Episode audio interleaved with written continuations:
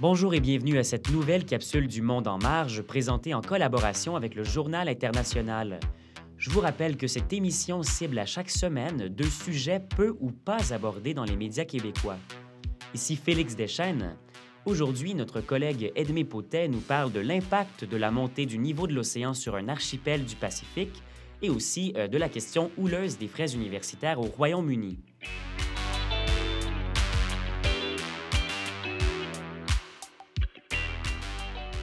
Edmé, bonjour. Bonjour Félix. Alors, premier sujet d'aujourd'hui, euh, le réchauffement climatique dont on entend euh, souvent parler, mais là qui a pour conséquence la submersion des îles Carteret. Oui, Félix. Les îles Carteret sont situées dans l'océan Pacifique. Ce sont des îles appartenant à la Papouasie-Nouvelle-Guinée. Mhm. Elles sont très basses, elles sont seulement à 1,50 m au-dessus du niveau de l'océan. Et depuis quelques années déjà, le niveau de l'eau monte de 5,6 mm à 8,2 mm, ce qui est conséquent. Effectivement. Alors comme les eaux montent, les marées hautes deviennent de plus en plus dangereuses car elles viennent inonder les parties les plus basses des îles. Mhm. Les scientifiques les plus pessimistes prévoient l'inondation totale de certaines des îles d'ici l'année prochaine. Hmm. Les gens doivent partir de chez eux. L'évacuation totale a commencé il y a cinq ans. Il y a eu des tentatives pour contrer la montée des eaux. Les Mhm. habitants ont construit des murs et planté des mangroves. Et euh, pour les auditeurs que- comme moi qui ne, ne connaissent pas ça, à quoi ça sert exactement les mangroves? Alors, les mangroves sont des écosystèmes qui stabilisent les zones côtières grâce à des, grâce à des plantes spécifiques. Mhm. En planter aurait pu permettre de contrer la montée des eaux, mais malheureusement, ça n'a pas fonctionné. Ah bon? En fait, il y a deux causes à cette montée du niveau de l'océan. Mhm. D'abord, la fonte des glaces à cause du réchauffement climatique. Oui. Et la deuxième cause est que la température de l'eau augmente et Mhm. les molécules d'eau s'agitent plus et s'éloignent les unes des autres, ce qui fait que le volume d'eau augmente aussi comme ça. Mhm. Tous ces paramètres font que les habitants des îles Carteret ont perdu leur pays. Oui, des, des insulaires prochainement apatrides, là, on voit bien. Et est-ce que ces îles sont populeuses? Alors non, on peut s'en douter, pas beaucoup. Elles accueillent toujours des irréductibles qui se font toutefois de plus en plus rares. Mhm. En 2012, on prévoyait déjà que deux tiers des 2500 habitants des îles allaient devoir trouver refuge sur l'île avoisinante de Bougainville, une des plus grandes îles Salomon dans le sud-ouest du Pacifique. Mais on s'entend, euh, cet exil-là ne doit pas être chose facile pour ceux qui sont nés sur les îles. Effectivement. Alors il y a des ONG qui doivent effectuer un travail de conscientisation Mhm. auprès des habitants, car certains vivent un peu dans le déni par Mhm. rapport au réchauffement climatique. Pourtant, ces conséquences sont bien visibles. La plage a perdu plusieurs dizaines de mètres et Mhm. la barrière de corail au large de l'archipel se détériore. Et euh, est- est-ce qu'on peut penser que les îles Carteret ne sont pas les seules soumises à cette menace de submersion? Oui, tout à fait. Par exemple, les îles Tuvalu, un archipel polynésien, Oui. sont très touchés par la montée des eaux et ils luttent encore pour contrer cette submersion. Mhm.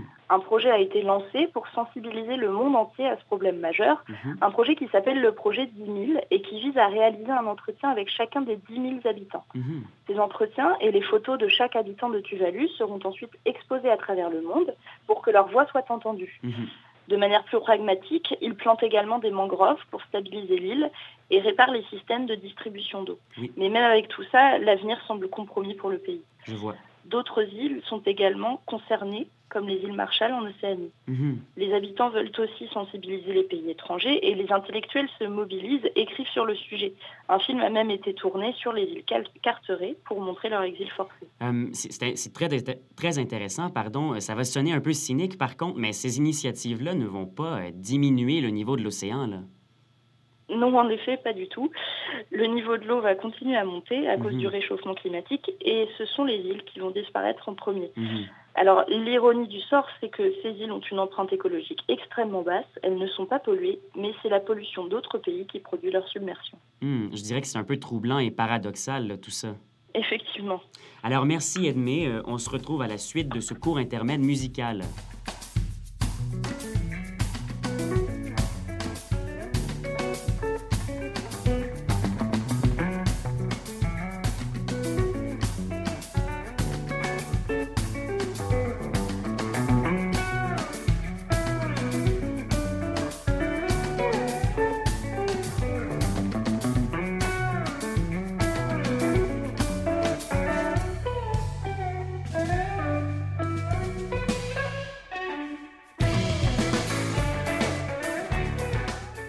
S'intéresse nous aussi au monde en marge à la question des frais universitaires, euh, non pas au Québec, mais bien au Royaume-Uni, euh, où elle fait débat en ce moment. Alors, Edmé, quelle est la situation actuelle au pays par rapport à ces frais?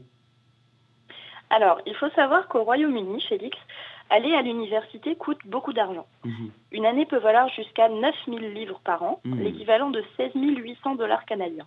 Wow.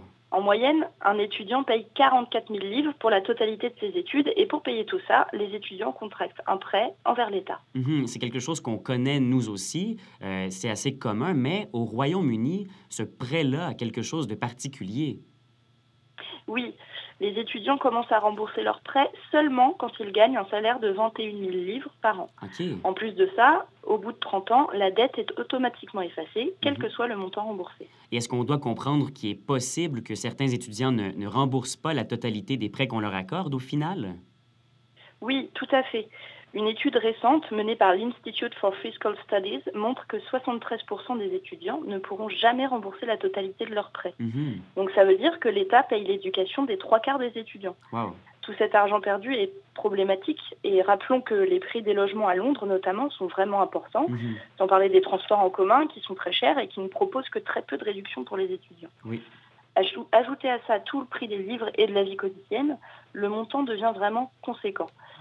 Alors, le Parti travailliste s'est approprié le sujet en vue des élections générales du 7 mai prochain. Mhm. C'est un parti qui est mené par Ed Miliband, qui veut abaisser les frais de scolarité à 6 000 livres par an et donc soulager à la fois les étudiants et l'État. Mhm. Stratégiquement, s'attaquer aux frais universitaires, ça va lui attirer la voix des jeunes électeurs, mais en fait, cette proposition ne fait plus l'unanimité. Mais donc, si tout est aussi cher et si on veut favoriser l'accès aux études, il semble que ce soit quand même un progrès là, de baisser les coûts universitaires dans tous les cas, non? Pourquoi est-ce que certains s'y opposent?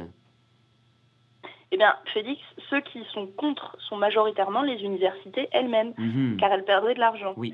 Alors, leur argument, c'est que ces frais permettent de créer des classes peu nombreuses, d'avoir un enseignement de qualité et des structures toujours modernes. Et en effet, les universités anglaises ont des moyens intellectuels et matériels qui font leur réputation depuis longtemps. Mhm. Leurs bibliothèques sont ouvertes pratiquement tout le temps, jour et nuit. Il y a mhm. des salles informatiques à disposition, assez de salles de cours et assez de professeurs, et des professeurs d'ailleurs excellents. Mhm. Donc les universités veulent conserver les frais universitaires au même montant et demandent plus d'aide de l'État envers les étudiants. Donc si on comprend, euh, finalement c'est l'État qui blâme les universités et les universités qui blâment l'État. Chacun se renvoie la balle. Oui, en effet. Les universités disent que c'est à l'État d'augmenter les aides en faveur des étudiants, alors que l'État dit que c'est aux universités de baisser leurs tarifs. Mhm. Personne ne tombe d'accord et il est probable que la question reste en suspens encore un moment. Exact. Et euh, pendant ce temps-là, est-ce que les étudiants euh, britanniques se sont mobilisés récemment pour euh, dénoncer leurs droits de scolarité élevés? Alors oui, Bon, on est loin des centaines de milliers d'étudiants qui se sont rassemblés au Québec euh, lors du printemps de 2012, mhm. mais des dizaines de milliers d'étudiants sont descendus dans la rue à l'automne dernier pour dénoncer l'endettement étudiant et demander une plus grande accessibilité aux études supérieures. Et la question des frais universitaires, euh, elle est remise à l'ordre du jour aujourd'hui en vue des élections prochaines. Euh, pourtant, elle a fait couler beaucoup d'encre dans les dernières années là, au Royaume-Uni. Effectivement, il ne s'agit pas du tout d'un enjeu récent en fait. Mhm. Depuis la réforme du gouvernement de David Cameron en 2012, les droits de scolarité ont pratiquement triplé. Mhm. Le Royaume-Uni est l'un des pays les plus chers d'Europe en matière d'enseignement universitaire. Le gouvernement de Nick Clegg, libéral-démocrate, avait déjà avancé cette problématique lors de sa campagne électorale en 2010 mhm. et n'avait rien fait ou rien pu faire pour baisser les frais universitaires. Ça peut expliquer la perte de vitesse du Parti libéral-démocrate depuis cet échec, les jeunes Anglais sont sceptiques et le Parti travailliste va devoir trouver une solution plus aboutie pour les convaincre et rester le, parti majoritaire. Oui.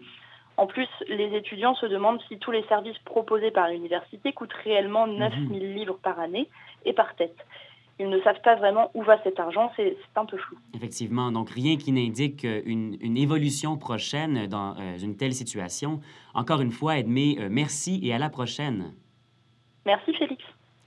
Je m'entretenais donc à l'instant avec Edmé Potet, rédactrice en chef adjointe du Journal international. C'est ce qui met fin à cette troisième capsule. Vous écoutiez euh, Le Monde en marge sur les ondes de choc.ca. C'était Félix Deschênes et, chers auditeurs, je vous dis à la prochaine.